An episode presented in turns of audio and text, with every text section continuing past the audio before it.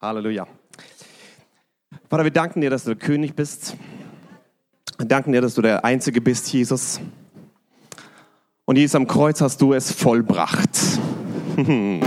Du hast gesprochen, es ist vollbracht, Jesus, danke. Und Vater, wir danken dir, dass heute Abend, Vater, du etwas vorbereitet hast für uns. Und Vater, mach unsere Herzen auf jetzt, Vater, für dein Reden. Jesus, in deiner Gegenwart ist die Fülle. Wir kommen laut Psalm 23, weil dein Wort es sagt, im Angesicht unserer Feinde zu dem reich gedeckten Tisch. Und Vater, du schenkst voll ein. Und ich danke dir, dass wir in deiner Gegenwart einfach nehmen dürfen. Und du hast gesagt, in deinem Wort, kommt her zu mir, den du mühselig und beladen bist. Und ich will dich erquicken. Vater, wir nehmen es im Glauben jetzt zu deiner Ehre. Im Glauben, Jesus.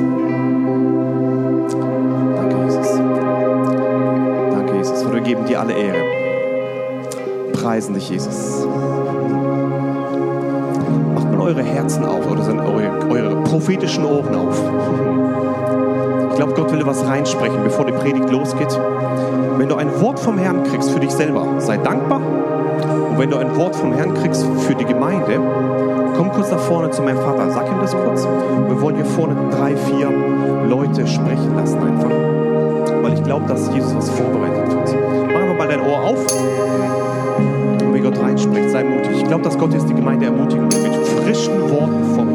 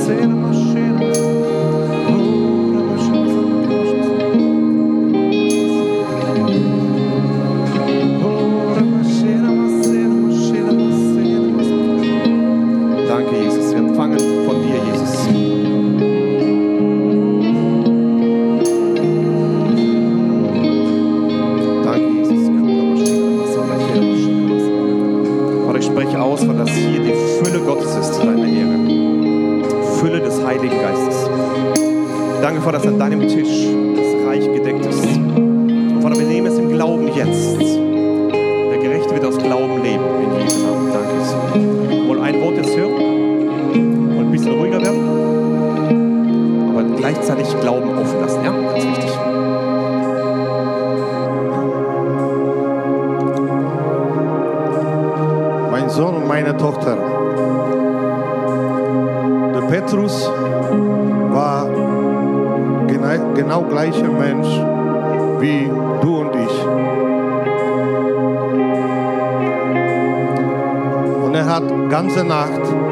Fische geangelt. Und er hat die Boote leer gehabt. Da bin ich vorbeigegangen und habe ihm gesagt, Petrus, mach das nochmal. Geht mit die Boote und angele die Fische. Und er hat mir vertraut. Er hat gesagt, Herr, ich habe ganze Nacht geangelt, habe ich nichts bekommen. Aber auf dein Wort werde ich das tun. Er hat das gemacht. Und die Boote waren voll. Der Petrus hat meinem Wort vertraut. Ich sehe dich, mein Kind. Du kämpfst mit bestimmten Situationen, hast du Schwierigkeiten. Ich bitte dich, nimm mein Wort und geht auf dem Wasser. Nimm mein Wort und vertraue mir.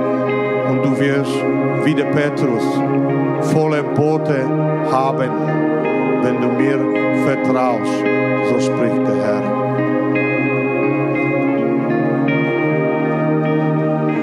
Der Herr hat mir ein Bild gezeigt, und zwar ein Baum, der voller Früchte hängt. Und der Herr spricht, diese Früchte, das ist das, was der Heilige Geist für jeden von uns hat. Und es, er hat mir gesagt, dass der Baum reichlich voll ist. Keiner sollen es nehmen. Wir sollen nicht sagen, ja, es war bisher vielleicht nicht so, sondern es ist genügend da. Keiner geht leer aus. Es ist bereitet. Nimmt es. Oder wir nehmen es jetzt in Anspruch und wir nehmen im Glauben diese Geschenke von dir. Die Früchte sind da. Und ich danke dir, Vater, wie im Paradies, dass wir es nehmen, weil wir berufen sind dazu. In Jesu Namen. Danke, Jesus.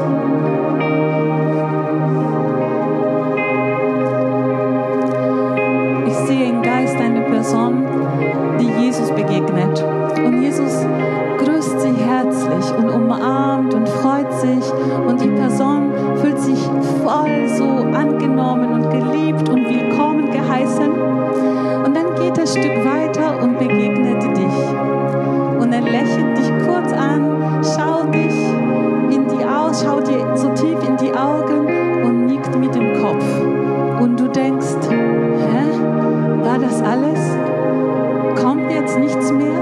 Wieso hat er die andere Person ganz anders äh, behandelt?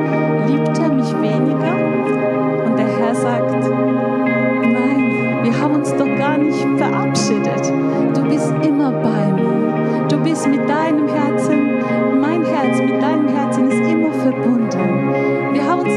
Verabschiedet. Wir waren nicht getrennt. Wir sind immer zusammen. Ich muss dich nicht besonders willkommen heißen, denn du bist immer bei mir. Danke, Vater, dass du immer bei uns bist. Danke, dass es innig ist, Jesus. Und dass wir dich kennen und du uns kennst. Mein Kind, ich habe dich nicht vergessen.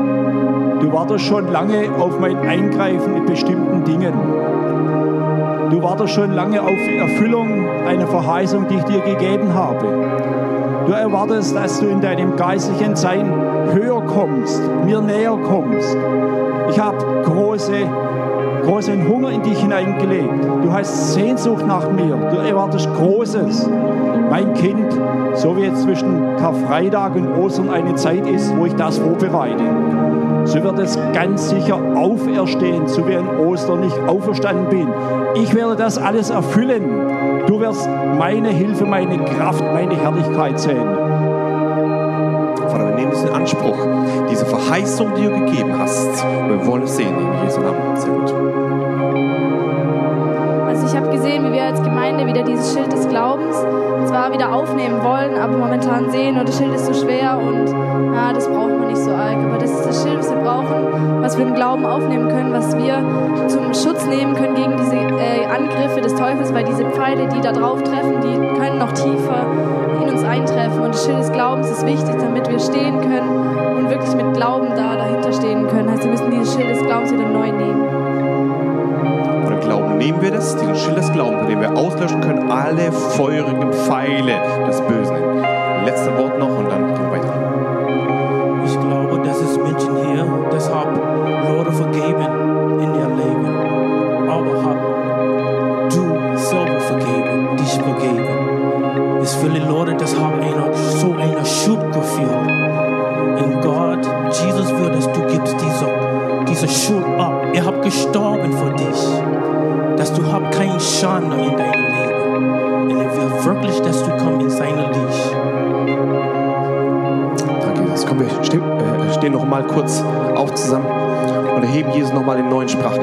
Auf volle Kanne. Vater, wir danken dir, dass am Kreuz von Golgatha es ist vollbracht. Danke dir für dein Wort, Jesus. Und Vater, wir nehmen diese Worte in Anspruch, was du uns gegeben hast. Wir danken dir, Vater, dass alles möglich ist für den, der da glaubt.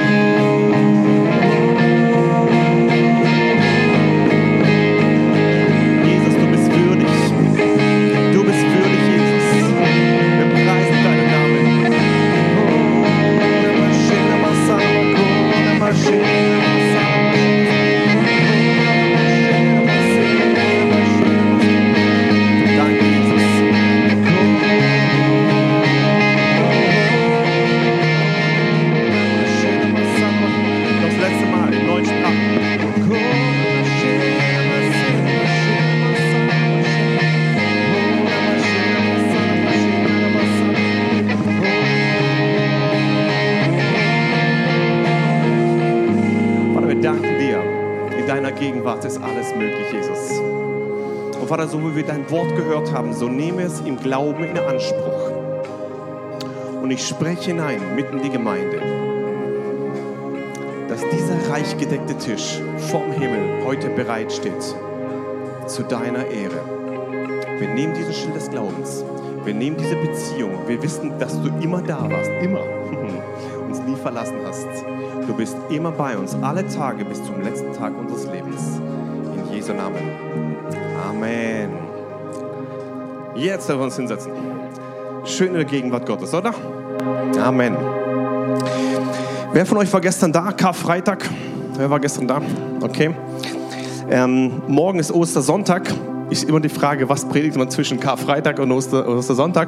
Und ich habe etwas Gutes gefunden und etwas, was, glaube ich, wichtig ist für uns als Gemeinde, genau an diesem Tag heute.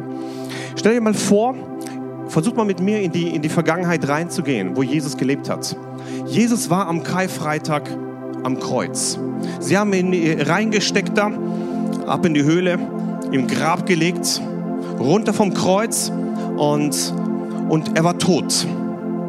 Manche von den Jüngern haben, haben ihr Lebensinhalt auf Jesus gesetzt. Manche haben ihr, ihr Job verloren, manche haben ihre Familie verloren, manche haben ihr ganzes Geld verkauft und haben alles gegeben für Jesus. Alles. Er geht ans Kreuz und stirbt. Jesus hatte schon gesagt, ich werde wieder aufstehen am dritten Tag. Er hat es ja gesagt. Nur haben sie es nicht ganz kapiert. Und stellt euch mal die Gefühle vor der Jünger. Die Jünger sind an diesem Samstag zwischen Karfreitag und Ostersonntag, sind sie alleine zu Hause und überlegen sich, war Jesus ein Spinner oder war er echt? Hat er uns nur verführt oder war er wirklich der Sohn Gottes? Habe ich, hab ich auf die richtigen Karten gesetzt? Hat es sich gelohnt überhaupt, Jesus nachzufolgen? Ist jetzt alles zusammengebrochen in meinem Leben? Da, da hat der Teufel versucht, richtig Zweifel reinzuhauen. Wir sehen es aufgrund der Angstreaktion von diesen, von diesen Jüngern. Ich möchte mal versuchen, dass wir zusammen in diesen Samstag hineingehen, in dem wir heute sind. Karfreitag, großer Schock. Jesus blutet, Jesus stirbt, Jesus wird getötet oder er übergibt seinen Geist, habe ich ja gestern gesagt. Und jetzt sind sie alleine. Sie haben ihr ganzes Leben auf Jesus gesetzt und alles ist weg. Was kommt jetzt? Wie geht's weiter?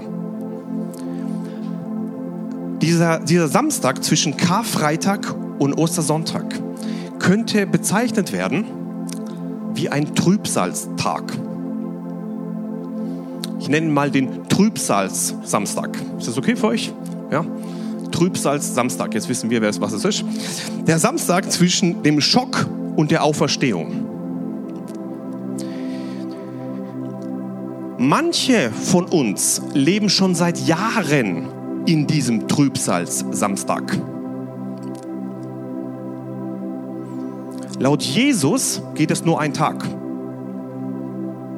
Denn die Auferstehung ist am nächsten Tag.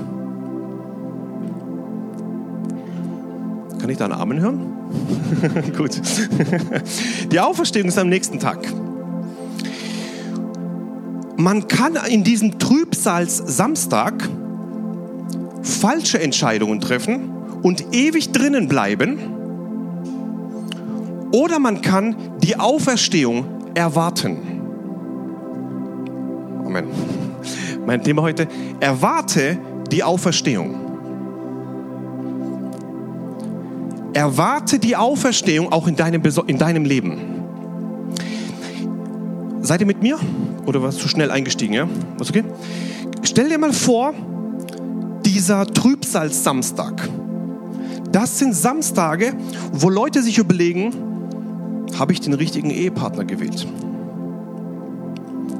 Gott, ist diese Gemeinde überhaupt richtig? Wozu lebe ich eigentlich? Soll ich Schluss machen? Wozu hat Gott mich hier hereingebracht? Gott, warum Pforzheim? Warum diese Arbeitsstelle? Das sind typische Gedanken in einem Trübsalsamstag. Zwischen dem Schock, Freitag, und der Auferstehung, Sonntag. Gut, ich spüre, ihr seid drin, das ist gut. Okay? Der Trübsalsamstag, geistlich gesehen, ist der Tag, wo die meisten Selbstmordvorfälle zustande kommen. Es gibt Gruppen, die sich falsch entscheiden in diesem Bereich.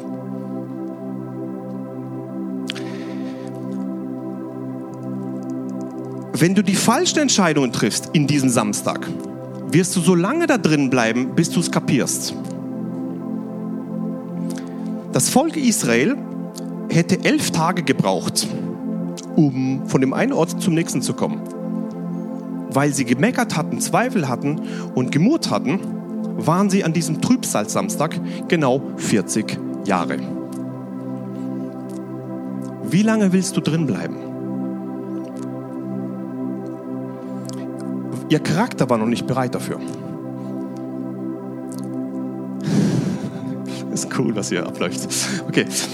Jakob hat sich gefreut. Ich muss sieben Jahre arbeiten für meine Frau. Dann kommt meine hübsche Frau. Sieben Jahre. Und das, das steht drin, wie im Fluge, wie, wie einzelne Tage gingen diese sieben Jahre rum. Cool ist, er hat es nicht mal in der Hochzeitsnacht gemerkt. Nächsten Morgen wacht er auf. Ups, du bist es ja gar nicht. Sein Charakter war noch nicht weit genug und die nächsten sieben Jahre haben begonnen. Bist du bereit für das, was Gott dir geben will, bei der Erfüllung des Zeitalters, die Gott für dich vorbereitet hat? Oder sitzt du immer drin und meckerst und murst und, und, und machst alles Mögliche und jetzt kommt's, verlängerst deinen Samstag, deinen Trübsalz-Samstag? Erstaunlich, viele packen das jetzt gerade, das ist cool. Stark. Ich möchte mal hineingehen mit euch ins Wort Gottes und wir gehen gleich wieder zurück, was ich eigentlich sagen will. Was war an dem Trübsalsamstag los? Johannes, ich war ja gestern im Johannes, wo, die, wo Karfreitag war. Und jetzt gehen wir in Johannes ein bisschen weiter. Und da geht es um Maria Magdalena. Wir können von Maria Magdalena lernen, ähm, was man macht, um die Auferstehung hinzukriegen. Also wenn du erleben willst, dass du rauskommst aus diesem Trübsals Samstag, aus der Phase der Bedrückung, musst du bestimmte Schritte machen. Und wir wollen mal lernen, nicht von den tollen Ratschlägen des Daniels, die da sowieso wieder vergehen, wenn ich sterbe, sondern von den tollen Ratschlägen des Wortes Gottes, das ewig bleibt. Denn Himmel und Erde werden vergehen, aber sein Wort wird niemals vergehen. Und so wollen wir lernen, was das Wort sagt und hineingehen. In Johannes Kapitel ähm, 20, Vers 1 bis 3. Und an dem ersten Wochentag, also das ist von Sonntag gezählt, der erste Tag, aber kommt Maria Magdalena früh, als es noch finster war, zur Gruft und sieht den Stein von der Gruft weggenommen.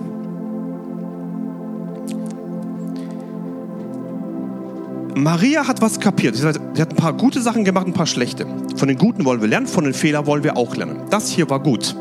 Sie ist am ersten Tag, am Sonntagmorgen, frühmorgen, wo es noch dunkel war, losgelaufen an den Ort der Herrlichkeit. Alle anderen waren im Bett. Alle anderen waren zu Hause in Angst. Erste Lektion. Willst du deinen Trübsal-Samstag verkürzen? Po aus dem Bett, ab in die Gemeinde. Steht drin. Lass doch nicht zu, dass du immer sagst, aber der hat mich verletzt in der Gemeinde und der hat mich genervt und hier, das ist aber blöd. Und, Ey, du verlängerst deinen Samstag enorm. Bitte nicht. Wir haben es gerade gehört, Charles, danke. Vergib, vergib, vergib und vergib. Das ist das Grundprinzip im Neuen Testament. Das hat Jesus gemacht, damit wir in der Vergebung leben können. Und weil Jesus uns vergeben hat, können wir auch unserem tollen Nachbar, der neben uns sitzt, auch vergeben. Kann ich einen Amen hören? Halleluja. Dadurch wird die Liebe erkannt. An der Liebe untereinander werden sie erkennen, dass wir seine Jünger sind. Bitte lass es nicht zu, dass du in deiner Höhle rumsitzt und rummachst und uh, mir geht so schlimm und so schlecht. Du verlängerst deinen Samstag. Wenn du erleben willst, dass die Auferstehung, die zustande kommt in deinem Leben, am nächsten Tag, am dritten, wo Jesus es vorbereitet hat, musst du früh, als es noch finster war, aufstehen und zu dem Ort gehen, wo du den Eindruck hast, jetzt ist der, der Moment. So, das war Vers 1. Wollen wir weiterlesen? Vers 2. Und sie läuft nun und kommt zu Simon Petrus und zu den anderen Jüngern, den Jesus lieb hatte. Wer ist das, der andere Jünger, den Jesus lieb hatte? Johannes, genau. Ist auch cool, der wird nicht mit Namen genannt, der wird einfach mit, dem, mit der Eigenschaft genannt. Den Jünger, der Jesus lieb hatte, ist auch cool. Wichtiger wie der Name, ja? seine Eigenschaft. Und spricht zu ihnen, sie haben den Herrn aus der, Gru aus der Gruft weggenommen und wir wissen nicht, wo sie ihn hingelegt haben. Frage, haben sie den Herrn aus der Gruft weggenommen? Nein, aber eine Frau, sorry, sorry, eine Person, die, es war gut, dass die Frau war hier, weil sie war, sie war die, sie hat, sie war die einzige, wo aufgestanden ist frühmorgens. Das war lobenswert, ja. Noch einmal, zweiter Anlauf. Ich muss aufpassen, wo ich drauf trete. Eine Person, die an einen Ort kommt, so wie die Maria Magdalena, und sieht plötzlich ein leeres Grab. Ja, eine Gruft leer. Hat zwar den ersten richtigen Schritt gemacht, sie kam, aber kam in Angst und Sorgen und Zweifel. Angst, Sorgen und Zweifel sind Stimmen, die dich belügen. Wir haben es heute ein paar Mal gehört hier vorne. Aus Glauben sprechen wir und hören aus Glauben. Und neben dem Schild des Glaubens, den wir auslöschen können, alle feurigen Pfeile des Bösen. Alle. Denn der Gerechte lebt aus Glauben. Und was macht sie? Sie hat Angst, Zweifel, Sorgen und sieht plötzlich leeres Grab. Hätte sie im Glauben reagiert und gesagt, ah, damals hat doch Jesus gesagt, er wird auferstehen. Eins, zwei, drei. Ich bin heute am dritten Tag. Tatsächlich, heute ist der dritte Tag. Das Ding ist leer. Wunderbar. Das muss wahrscheinlich die Auferstehung gewesen sein. Hätte sie zurückgedacht an die Worte, wäre wär wär das Wunder in ihr Herzen geschehen. Hätte sie das erlebt, aber weil sie mit Sorgen, Zweifel und Angst und nicht aufs Wort Gottes geschaut hat, haben die sie belogen. Und jetzt kommt ein Bild zustande aufgrund von, von falschen Informationen im Herzen, die da sagen, sie haben den Jesus weggenommen. Frage an dich, wenn du nicht im Glauben durch den Samstag gehst, durch die Trübsalzeit und am nächsten Tag harte Fakten siehst, leeres Gruft, und fängst an, in Zweifel, Sorgen und Minderwertigkeit und Angst und was auch immer zu reagieren, wird der Teufel dich belügen und es wird noch schlimmer werden. Du verpasst das Wunder. Du verpasst es einfach. Es ist da, aber du verpasst es. Und Jesus hier ist auferstanden und sie hat es gar nicht gemerkt. Sie dachte, der ist geklaut. Ich habe letztes Mal, wie ich hier gepredigt habe, über diesen Sturm, wo Jesus drin war. Da kommt Jesus mitten im Sturm zu ihnen. Kennt ihr die Geschichte, ja? Läuft da entgegen. Und was passiert? Die Jünger, die Jesus kennen, verwechseln den Retter mit einem Gespenst. Wenn du in Angst bist, verwechselst du den Retter mit einem Gespenst. Das ist ganz schlecht. Maria Magdalene, eine Person, die vor dem Grab steht und sieht ein leeres Grab. ist mit Zweifel, Angst und Sorgen belogen worden und denkt, sie ist, geklaut worden. Ja, kommen plötzlich Fantasien hoch, die den Glauben rauben. Nächste Lektion. Stehst du vor einem harten Fakt, erinnere dich ans Wort Gottes. Das ist ganz wichtig. Nicht aufgrund deiner Erfahrung oder deiner Logik oder deinen tollen Fantasien, die gefüttert werden von anderen Quellen. Wichtig ist, was das Wort gesagt hat. Das ist entscheidend. Der Gerechte wird aus Glauben leben. Vers 3, da ging Petrus hinaus um die anderen Jünger. Das ist auch cool. Der wurde ja, der wurde ja ähm, manipuliert, der Petrus. Der hatte gar keine Chance, irgendwie im Glauben zu machen, weil alles, was er gehört hat, war, da kommt eine hysterische Frau. Achtung, die haben den Jesus geklaut. Das war seine Information. Ja, das ist alles, was er, was er mitgekriegt hat. Der konnte ja gar nicht anders. Der war auch in diesem. Also, sie hat den Nächsten manipuliert. Wenn du sprichst in Zweifel, Angst und Sorgen, manipulierst du den Nächsten. Ohne, du denkst, du meinst es richtig gut. Aber wenn du nicht aus Glauben sprichst, die Bibel sagt, alles, was nicht aus Glauben ist, ist Sünde, Zielverfehlung. Sie hat ihr Ziel verfehlt da drin. Und da ging Petrus hinaus und die anderen Jünger und sie gingen zu der Gruft. Und dann ging es eben weiter. Dann haben sie auch das gesehen, oh, da ist niemand da und ab wieder zurück. Ja? Da waren also alle plötzlich in Angst und Zweifel und Sorgen. Jetzt wollen wir weitergehen, Vers 11. Und jetzt kommt eine starke Sache, Vers 11. Maria aber stand draußen bei der Gruft und weinte. Sie haben den Jesus geklaut, weggenommen. Als sie nun weinte, bückte sie sich vornüber, also nach vorne in die Gruft und sieht zwei Engel in weißen Kleider da sitzen. Einen bei dem Haupt, also beim Kopf da, und einen bei den Füßen, wo der Leib Jesu gelegen hatte. Könnt ihr euch das vorstellen? Zwei Engel sitzen darum. Das ist auch faszinierend, Vers 13. Und jene sagen zu ihr, Frau, was meinst du? Also man kann mit Engeln ohne Probleme sprechen. Hm. Am Tag deines Durchbruchs ist es möglich, im Neuen Testament, im Neuen Bund, dass du mit Engeln sprechen kannst. Steht hier. Die sprechen einfach so und die, die fragen, hey, was, was, ähm, ja, was, was los mit dir? Was weinst du? Sie spricht zu ihnen, jetzt kommt es immer noch. Weil sie meinen Herrn weggenommen und ich nicht weiß, wo sie ihn hingelegt haben.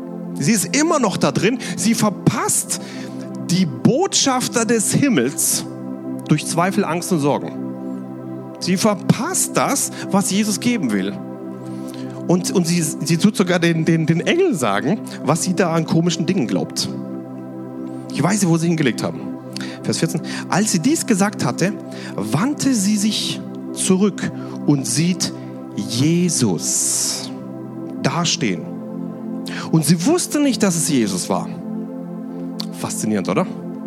Jesus selber ist plötzlich dort. Was sehen wir hier?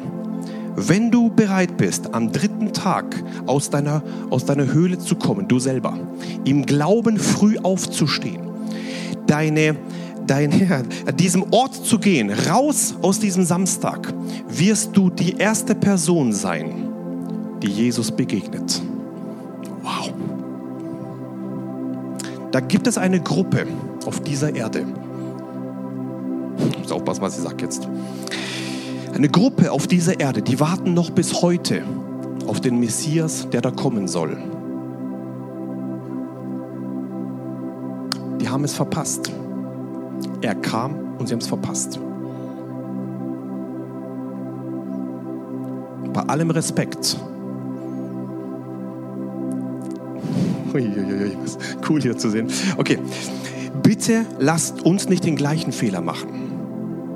Dass ein Moment kommt, wo Jesus dir begegnen will und du verpasst es. Einfach übersehen. Andere Theologie. Andere Einstellung. Mit Zweifel, Angst und Sorgen plötzlich weg.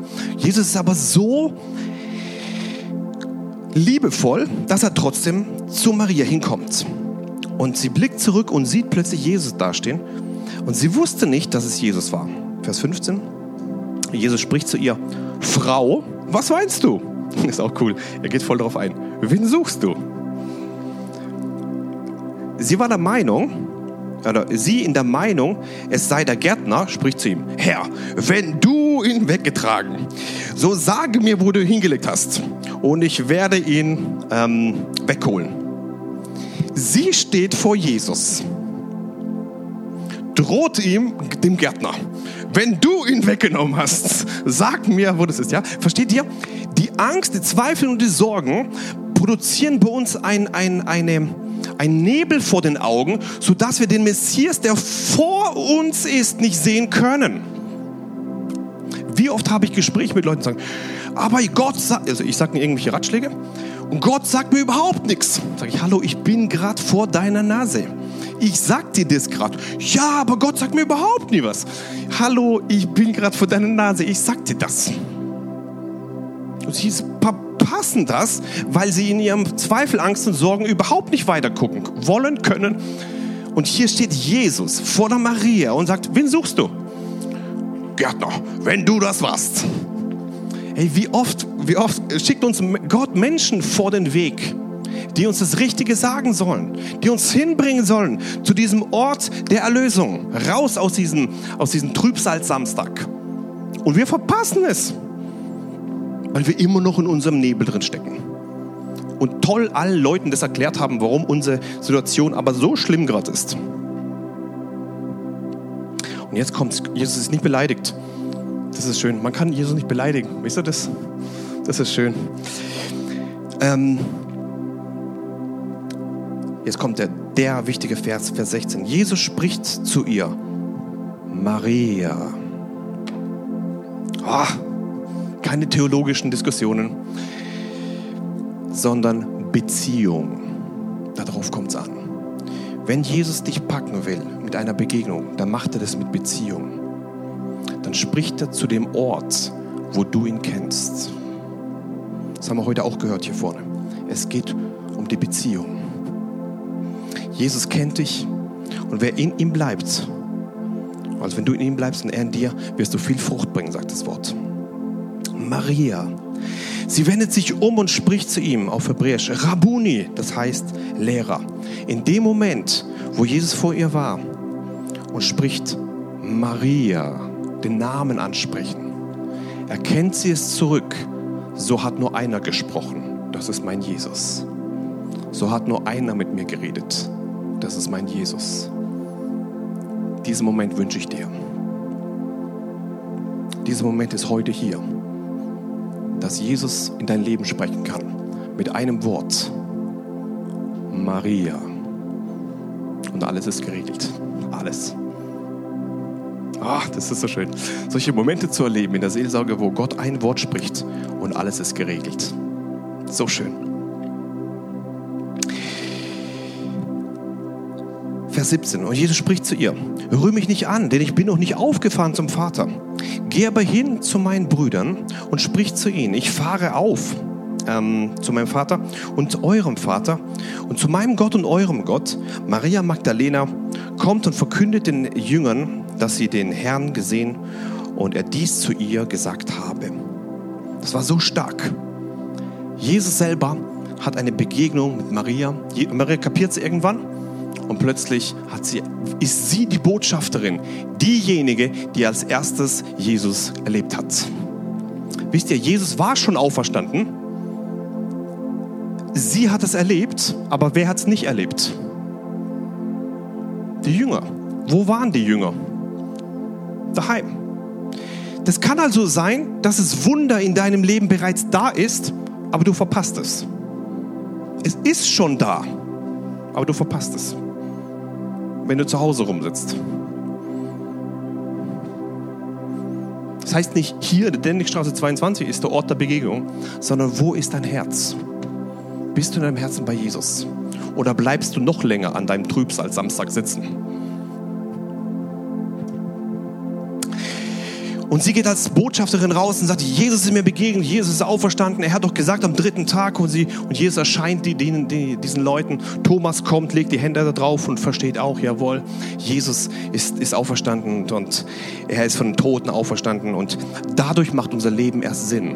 Ein Jesus, der am Kreuz gestorben ist von Sünden, aber auferstanden ist von den Toten. Und diesen Tag feiern wir morgen. Amen. Und ich möchte dich ermutigen, dass du, wisst ihr, nach 12 Uhr wird der nächste Tag kommen von der Uhr. Aber ob du in dem nächsten Tag drin bist, ist eine Entscheidung, die du selber triffst. Ob du dich entscheidest und sagst, jawohl, ich möchte mit Jesus auferstehen, ich möchte mit ihm, ist davon abhängig, ob du frühmorgens an diesen Ort der Begegnung kommst. Ob du die Angst, Zweifel und Sorgengedanken ablegst und sagst, Jesus, aus Glauben mache ich das. Aus Glauben halte ich fest, aus Glauben möchte ich das erleben. Und ich möchte diesen Tag der Begegnung mit dir erleben.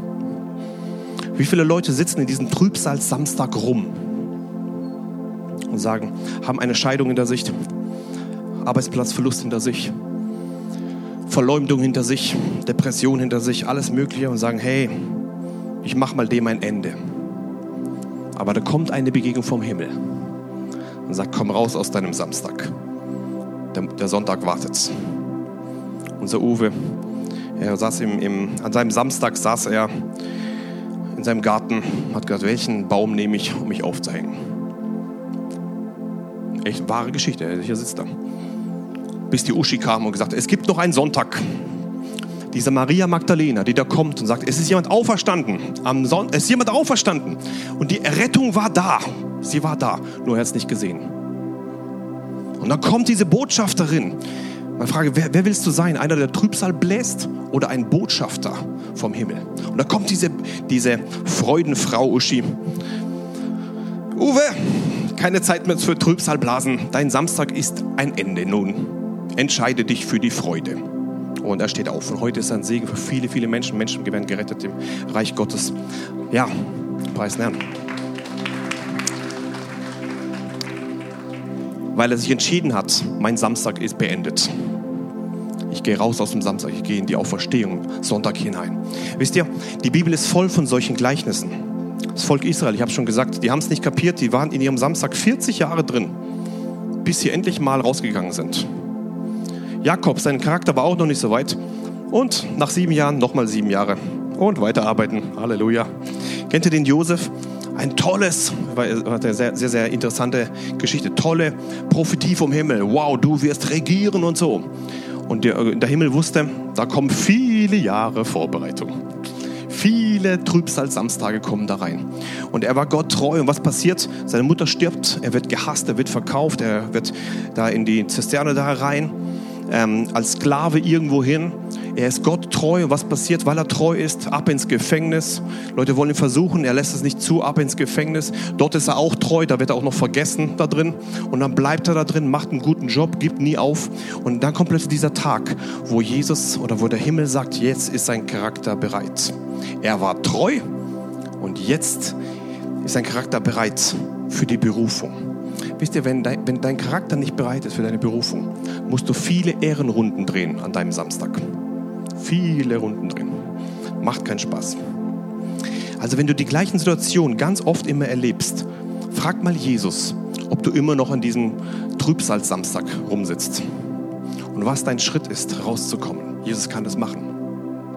Und dieser Josef hat gewusst, jetzt ist der Moment. Und da wird er plötzlich von, von, vom Sklave, vom Gefängnis ab, der zweite Mann im, im, im Reich und wird ein, ein Segen für seine ganze Generation. Er, er hätte Macht gehabt, seine, seine Familie zu töten, aber sein Charakter war schon so weit, dass er gesagt hat, nein, ich töte euch nicht. Denn Gott hat mich zur Erhaltung des Lebens vor euch hierher geschickt. Wie stark ist das? Das geht nur, wenn du durchgegangen bist an diesem Trübsalsamstag und alle deine eigenen Wünsche abgelegt hast. Kannst du tatsächlich sagen, dass Gott dich an diesen Samstag geschickt hat? Kannst du das sagen, dass Gott dich da hineingelegt hat zur Erhaltung des Lebens, obwohl Menschen dich da reinstecken, Menschen da schuld waren dran? Kannst sagen, Gott hat mich hineingebracht und ich bin mit Gott auch wieder rausgekommen. Halleluja. Das ist doch stark. Wie stark ist diese Botschaft? Und wie schlimm ist eine Botschaft, wo du immer nur dich im Kreis drehst und sagst, so schlimm geht es mir und so schlimm geht es mir, so schlimm geht es Ist ja okay, wenn du so sprichst, aber bitte krieg die Kurve. Aber ich glaube, dass Gott mich da rausholt und ich glaube an einen Auferstehungssonntag, der in ein paar Stunden losgehen wird. Amen. Wir erwarten das. Kennt ihr die Geschichte von, ah, mal gucken, ob ihr den noch kennt. Ich habe schon zweimal hier drin gepredigt über ihn. Mal gucken, bin ich mal gespannt. Wer von euch kennt den Jefta? Jefta. Halleluja. Fünf Leute, preist den Herrn. Naja, neue Geschichte. Ich erzähle euch eine neue Geschichte. Hab's ja schon zweimal erzählt. Jefta war ein Mann, äh, der im, im Zeit der Richter Es war ein, ein, ein Richter, also die ganzen Richter gibt es da so einen Haufen, Haufen äh, Leute. Da gibt es einen Mann, der heißt Jefta oder Jiftach, so wird er auch übersetzt. Ist ein Mann des Glaubens aus Hebräer 11, lesen wir gleich. Und dieser Jefta war ein Sohn von einer Prostituierten und von Gilead. Der ist geboren, weil er uneheliches Kind war, wurde aus der Sippe ausgeschlossen, enterbt, raus aus dem Land, ab in ein anderes Land. Dort hat Gott ihn mit unwürdigen Leuten zusammengebracht, steht, steht im Wort drin. Also er war ein, ein, ein, ein Gangsterchef, kann man sagen. Ganz viele Leute waren um ihn herum. Und Jesus oder Gott hat gewusst, ich bereite ihn vor in diesem, in diesem Ort. Ich bereite ihn vor. Und dann war das gerade so, in dem Moment war, war der Zeit der Richter, das heißt, es, es gab keine zentrale Regierung in Israel. Und überall, wo, wo keine zentrale Regierung ist, ist immer ganz schlimm. Da hat Gott irgendwie einen Richter geholt, der hat das Land befreit. Da war er der Richter, so war das Wort, äh, das, das, das Buch Richter. Und dann hat, wo er gestorben ist, ging das ganze Ding wieder von Anfang los. Das heißt, es war wieder keine Gesetze im Land. Äh, die haben gemacht, was sie wollten. Die sind immer weg von Gott gegangen. Sie haben, sie haben äh, Gesetze übertreten. Dann wurden sie überrannt von anderen Völkern. Dann haben sie Buße getan. Oh nein, oh nein, mir geht so schlecht. Und dann haben sie Buße getan, zu Gott geschrien. Und Gott hat einen Richter berufen, einen Befreier, hat sie befreit, das Volk Israel. Ähm, der wurde dann der Oberste im, im, im, im Land. Und ähm, solange er gelebt hat, war alles gut. Als er gestorben ist, ging das ganze Ding wieder von Anfang los. Andere, andere äh, Völker ähm, überrannt, haben sie Buße getan und so weiter. So ging es die ganze Zeit hin und her. Und einer von denen war dieser Jephtha. Jephtha wurde ausgeschlossen aus der Sippe und plötzlich musste er musste er einem ganz anderen Land sein, ohne Familie. Und er hat gewusst, mein Gott bereite mich vor für einen Ort, für einen Moment. Wenn, wenn es kommt, bin ich bereit dafür. Ich möchte dich ermutigen, auch wenn deine, dein Samstag sehr, sehr, sehr, sehr lange ist, bitte gib nicht auf. Bitte nicht. Es gibt manche, die sind jahrelang da drin. Bitte verdoppel diese Jahre nicht. Oder sterb im Trübsal Samstag. Bitte nicht. Gott hat einen guten Plan für jeden Einzelnen. Für jeden Einzelnen. Und Jesus hat gewusst, jetzt ist der Moment, wo sein Charakter bereit ist für seine Berufung. Und jetzt werde ich ihn erheben. Bitte vergib deinem Nächsten. Du machst viele Ehrenrunden, wenn du nicht in der Vergebung lebst. Viele, viele Ehrenrunden. Das, das lohnt sich nicht. Das ist Zeitverschwendung. Wir haben das Leben lohnt sich da drin nicht. Noch eine Geschichte von Barnabas. Barnabas, ein Mann, der eigentlich sehr unbekannt ist in der Bibel. Barnabas wird erwähnt in, in Apostelgeschichte Kapitel 4, Vers 36. Josef aber, der von den Apostel Barnabas genannt wurde, was übersetzt heißt Sohn des Trostes, ein Levit, ein Zyprer von Geburt, der einen Acker besaß, verkaufte ihn, brachte das Geld und legte es zu den Füßen der Apostel nieder. Da ist plötzlich ein Mann mit, mit Namen Barnabas, ein Mann, der, der unbekannt eigentlich ist, einer aus Zypern, das ist eigentlich ein Ausländer, nicht einer vom, von dem Land. Ein Ausländer, der plötzlich in der, in der Geschichte plötzlich hochkommt. Dieser Barnabas, ein Mann des Trostes oder ein Mann der Ermutigung, ist ein Mann, der hat verschiedene Kulturen kennengelernt. Und dieser Barnabas wird plötzlich eine Schlüsselperson im neuen Bund. Wir werden gleich lernen, warum sie für uns wichtig ist. Wir merken das gar nicht, aber es ist so. Dieser Barnabas hatte verschiedene Kulturen kennengelernt. Er ist von einem Land zum nächsten gekommen. Und er war plötzlich dort und wurde ein Schlüssel für die Evangelisation der Heiden. Da war also, da war, ähm, äh, Paulus hat sich bekehrt. Ja, stell dir mal vor, Paulus bekehrt sich, ein Verfolger der Gemeinde. Das ist so, wie wenn der oberste IS-Chef sich jetzt bekehren würde. So ungefähr war das mit Paulus damals. Ja? Und stell dir mal vor, ich würde ihn hierher bringen, hierher, und sagt, der hat sich bekehrt. Wie viele von euch würden mir glauben? Ja? So ging es Barnabas mit Paulus. Der war bekannt als ein Mörder. Und Barnabas war eine Schlüsselperson, um einen neubekehrten Hochbegabten von Gott einsetzen zu können ins Reich Gottes.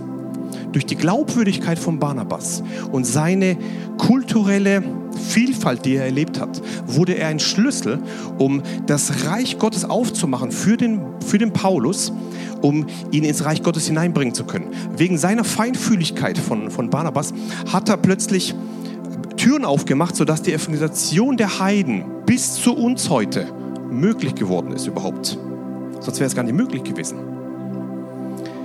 Jeder Mann Gottes braucht einen solchen Barnabas, der ihm die Türen aufmacht, der ihn wie ein geistlicher Vater, ein Vater äh, ähm, öffnet. Und wisst ihr, viele von uns denken sich auch, oh, warum? Warum bin ich dort geboren und nicht hier? Ich, fühle mich wie ein Ausländer, ich habe ganz andere Kultur.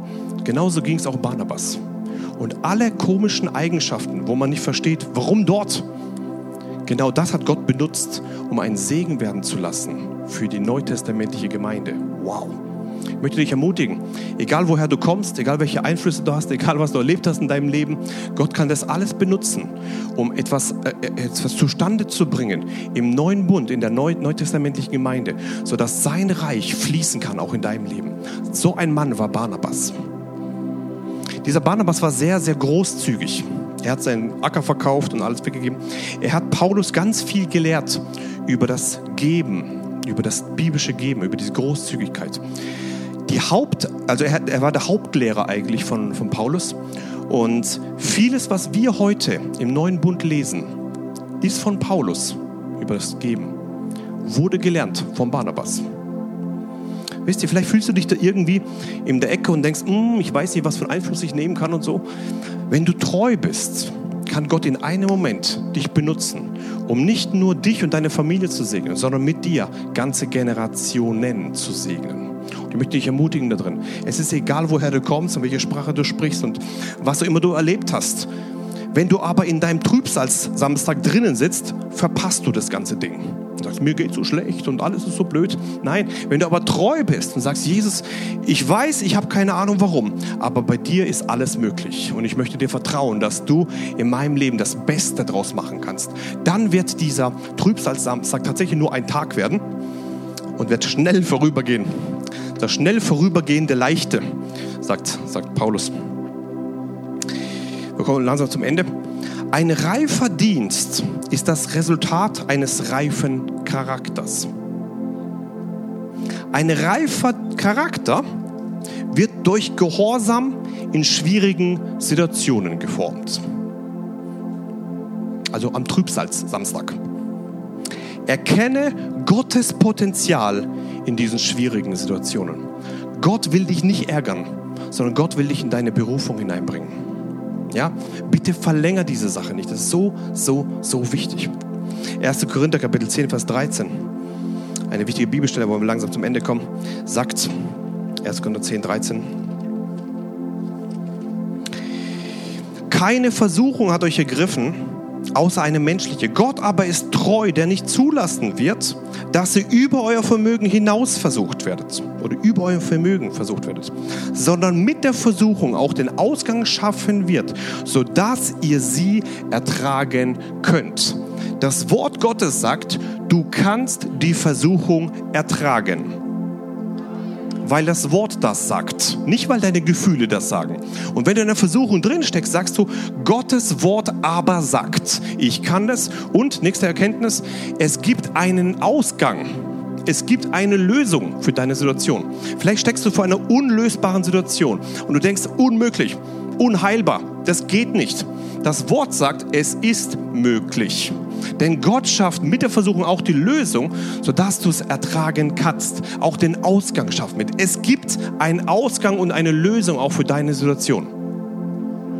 Denn nach dem Samstag kommt der Sonntag. Es ist so. Bitte bleib nicht drin und sag, oh, aussichtslos, unmöglich.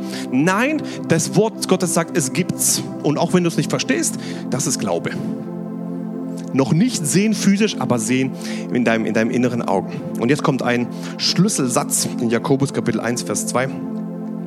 Aus Glauben ist es möglich zu verstehen, mit Umständen unmöglich. Aber wir le lernen jetzt aus Glauben. Jakobus 1, Kapitel, Kapitel 1, Vers 2. Haltet es für lauter Freude. Halleluja. Meine Brüder, wenn ihr in mancherlei Versuchungen geratet, indem ihr erkennt, dass die Bewährung eures Glaubens Ausharren bewirkt, das Ausharren aber soll ein vollendetes Werk haben, damit ihr vollkommen und vollendet seid und in nichts Mangel habt. Gott will, dass wir in nichts Mangel haben. Es beginnt aber ganz oben. Haltet es für lauter Freude. Kannst du dich freuen, wenn die Versuchung an dein Haus klopft und sagt, hallo, hier bin ich. Du hast keine Wahl zuzumachen, sie ist einfach da. kannst du tatsächlich, jetzt kommt es, mit einer biblischen Waffe entgegentreten und sagen, ich murr nicht, ich mecker nicht, ich habe keine Angst, sondern ich gehe mit der biblischen Waffe einer Freude dagegen. Das ärgert den Teufel total. Wenn du mitten da drin dich freust, deine Gefühle werden streiken, dein Geist wird jubeln. Und du sagst, ich entscheide mich für Freude. Denn Freude ist eine Entscheidung, kein Gefühl. Die Gefühle kommen danach. Ja, wenn du dich entscheidest dafür, das ist eine Frucht des Geistes. Aus deinem Geist heraus kommt das. Denn die Frucht des Geistes ist Liebe, Freude, Friede, Geduld, Freundlichkeit, Güte, Treue, Sanftmut, Enthaltsamkeit. Galater 5, Vers 22, ja. Freude ist ein Teil des, der Frucht des Geistes. Und dieser Teil ist in dir drinnen, weil das Wort es so sagt. Du kannst dich freuen. Du kannst nicht sagen, ich kann das nicht. Alles ist möglich für den, der da glaubt. Alles vermag ich durch den, der mich mächtig macht. Du musst das Wort nehmen, sonst machst du die gleichen Fehler wie Maria, die die leere Gruft sieht und sagt, "Uh!" Nein, nimm das Wort und sag, es ist zwar leer, aber sein Wort sagt das. Punkt, Punkt, Punkt. Nimm das Wort da hinein, leb aus Glauben, mit diesem Schild des Glaubens. Jetzt allerletzte Bibelstelle. Römer 8, Vers 18. Da kommen wir wirklich gleich zum Ende. Römer 8, 18 eine Bibelstelle, die ich im Himmel jetzt, im letzten Himmelsbesuch ganz, ganz besonders wahrgenommen habe. Römer 8, 18. Ich denke, oder, denn, denn, ja, denn ich denke, dass die Leiden der jetzigen Zeit nicht ins Gewicht fallen gegenüber der zukünftigen Herrlichkeit, die an uns geoffenbart werden soll. Liebe Gemeinde, das Wort sagt, dass die Leiden der jetzigen Zeit in der wir heute sind, nicht ins Gewicht fallen gegenüber der zukünftigen Herrlichkeit, die an uns geoffenbart werden soll. Als Gott mir erlaubt hat, im August wieder im Himmel zu sein, ich habe da eine Zeit mit Gott gehabt, Gott hat mich genommen, ich war im Himmel wieder. Ich konnte das neue Jerusalem sehen, ich habe es euch erzählt beim letzten Mal. Und Gott hat mich da durchgeführt. Und dieser Vers ist mir ganz, ganz besonders rein, reingekommen. War schon am Ende meiner Reise dort. Ich sehe die Märtyrer. Die Märtyrer beten Gott an mit einer himmlischen Sprache, mit einer großen Freude, mit einer Erfüllung im Herzen. Und sie haben es geschafft. Boah, das war ein, so ein, ein bewegender Moment. Sie haben es geschafft. Und sie sind dort alle und beten Gott an. Engel Gottes sind so links und rechts und beten Gott an mit, einer, mit einem starken Lobpreis. Und ich stehe so ganz hinten an der Seite und, und neben mir so auch so ein, so ein, so ein, so ein Märtyrer. Ich habe gewusst, er hat sein Leben gelassen für das Reich Gottes. Er hat sein Leben gelassen und ist gestorben für das Reich Gottes. Und dieser, dieser Märtyrer, ich drehe mich zu ihm, während er Gott anbetet und frage ihn, hey, war das nicht schlimm für dich, dass du dein Leben geben musstest, dass du gestorben bist, dass, sie, dass du auf dieser Erde der Blut vergossen musstest? War das nicht schlimm für dich? Und er dreht sich zu mir um, guckt mir in die Augen und sagt, jeder Moment auf dieser Erde hat sich gelohnt für die Herrlichkeit, die ich heute habe hier im Himmel. Wow, war das besonders. Jeder Moment hat sich gelohnt. Ich habe verstanden, es gibt eine Herrlichkeit, die im Himmel viel größer ist. Viel größer ist. Und das, was Paulus hier sagt, da ist mir dieses Wort ganz, ganz bewusst reingekommen. Die Leiden der jetzigen Zeit, es sind Leiden, ja, es ist so. Es sind Leiden, aber sie fallen nicht ins Gewicht gegenüber der zukünftigen Herrlichkeit, die an uns geoffenbart werden soll. Amen.